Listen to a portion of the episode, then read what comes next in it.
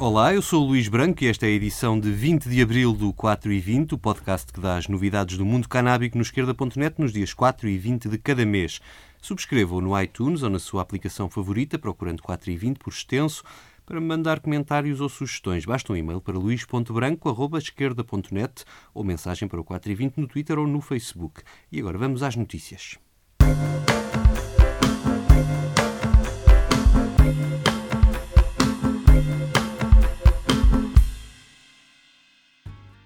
Hoje é dia de festa para a comunidade canábica, 20 de abril ou 20 do 4, ou em inglês 420.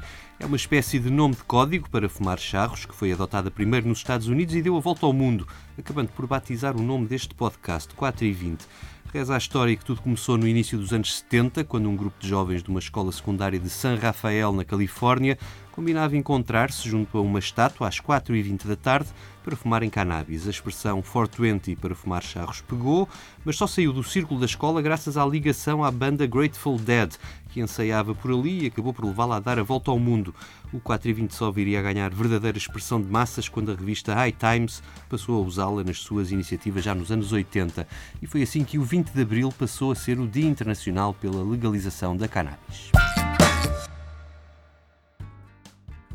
Este ano voltam a realizar-se inúmeras iniciativas a favor da legalização, sobretudo nos Estados Unidos e no Canadá. Aqui abriu-se uma polémica em relação ao festival que todos os anos celebra a cannabis em Vancouver e que este ano conta com um concerto dos Cypress Hill. Ora, a direção dos parques de Vancouver apelou aos organizadores para que cancelem o concerto, forma a não atraírem demasiadas pessoas à Sunset Beach por razões de segurança, um pedido que a organização já recusou. As autoridades afirmam que uma coisa é uma manifestação e outra bem diferente é um festival com artistas em palco e centenas de bancas de venda de tudo e mais alguma coisa.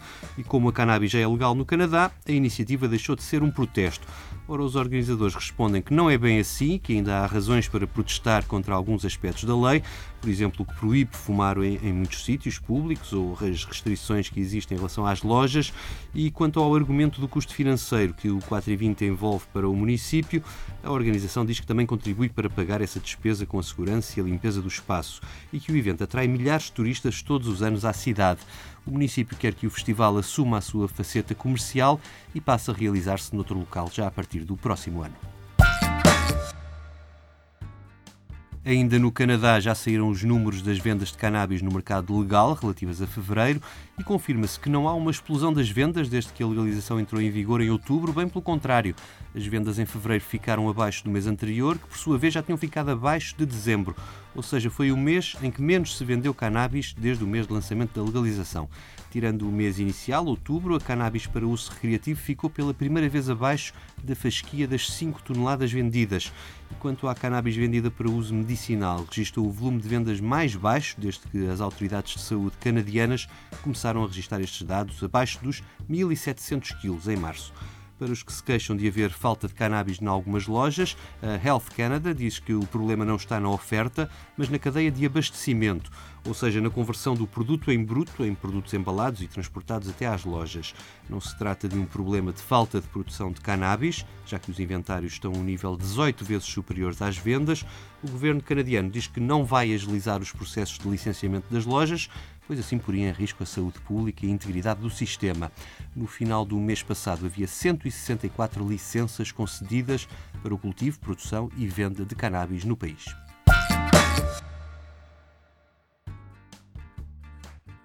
Enquanto no Canadá se discute se ainda há razões para protestar no dia da legalização, mais a sul, no Brasil, assistimos nas últimas semanas a um recuo de décadas na política de drogas.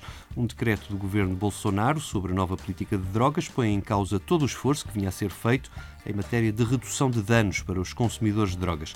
Em vez destas medidas, o decreto aponta, e passo a citar, o vínculo familiar, a espiritualidade, os desportos entre outros como fatores de proteção ao uso, ao uso indivíduo e à dependência. No que toca ao tratamento, a redução de danos é eliminada e substituída pela abstinência. Isto significa um novo maná para as seitas religiosas, uma vez que o governo brasileiro vai financiar ainda mais as comunidades terapêuticas que elas gerem e que misturam religião com o alegado tratamento baseado na abstinência. Em vez das quase 3 mil vagas já financiadas nestas comunidades, o governo quer passar a financiar 11 mil mas a orientação para a abstinência aplica-se também à rede pública de saúde, que faz o atendimento aos toxicodependentes. Os consumidores vão ser também alvo do reforço da repressão. Se forem apanhados com pequenas quantidades consideradas para consumo, a polícia deve passar a ter em conta outros fatores, como o dinheiro que a pessoa traz no bolso ou a proximidade a pontos de venda de drogas, o que fará dele um acusado por tráfico. No México, os políticos discutem como é que o país pode avançar para a legalização da cannabis. Há 13 iniciativas legislativas nesse sentido, uma das quais promovida pelo governo.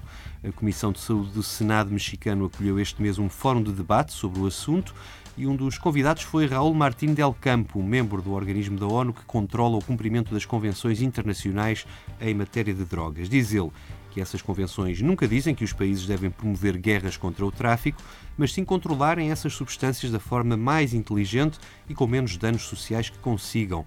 El Campo pronunciou-se contra modelos de regulação que permitam o comércio privado da cannabis, como acontece nos Estados Unidos.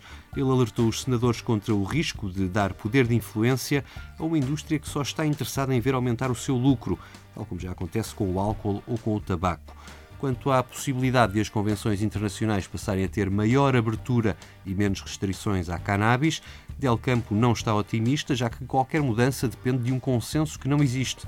Pelo contrário, acrescentou, o que existe hoje é uma condenação dos países que escolheram legalizar por parte da comunidade internacional, por entenderem que isso enfraquece as convenções em vigor. Vários senadores e também a ministra do Interior mexicana, Olga Sánchez, têm feito viagens aos países onde a cannabis é legal para compararem as vantagens e desvantagens de cada modelo. A necessidade da legalização surgiu da jurisprudência do Supremo Tribunal Mexicano ao decidir por oito vezes que é ilegal proibir o consumo de cannabis. A Justiça deu ao Parlamento mexicano um prazo até setembro deste ano para legislar no sentido de adequar a lei à garantia do consumo recreativo da cannabis. Por cá, os produtores de cânhamo industrial estão em guerra com o governo e as restrições que coloca ao seu cultivo. Apesar da lei comunitária prever até apoios à produção do cânhamo, a Direção-Geral da Alimentação e Veterinária tem recusado atribuir licenças de cultivo, o que deixa estes agricultores numa situação de insegurança total. Por isso, enviaram uma carta aberta ao governo e ao Presidente da República, onde lembram que esta planta faz parte da história de Portugal desde o tempo das caravelas e é hoje um mercado em forte expansão global. Para além disso, é uma boa alternativa ao eucalipto na indústria do papel, podendo produzir mais fibras com menor consumo de água e ajudando a reduzir também o risco de incêndio. Os produtores dizem que o cânhamo industrial poderá ser um cluster gerador de crescimento económico para o país, especialmente para os agricultores do interior desertificado. O que exigem é muito simples, que sejam emitidas as licenças de cultivo, nem que seja de forma provisória, de forma a permitir o planeamento da época de cultivo deste ano e a busca de parceiros e compradores dessa produção. E disponibilizam-se também a cooperar com os reguladores e o governo forma a clarificar as regras e procedimentos a seguir pelos agentes deste setor, que receberam este mês uma boa notícia vinda de Bruxelas. A reforma da PAC deverá subir o nível máximo de THC permitido de 0,2% para 0,3%, tal como acontecia antes de 1999. Isso permitirá alargar o leque de variedades de cânhamo para este cultivo industrial, embora seja um valor ainda longe do 1% que os agricultores reclamavam. As novas regras devem entrar em vigor em 2021.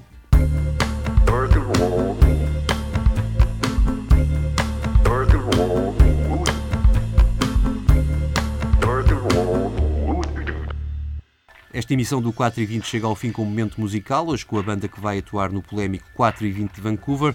Fiquem com os Cypress Hill e esta música do último álbum Elephants on Acid, uma música apropriada ao fim de semana da ressurreição de Cristo, chama-se Jesus Was a Stoner. Eu volto no dia 4, até lá.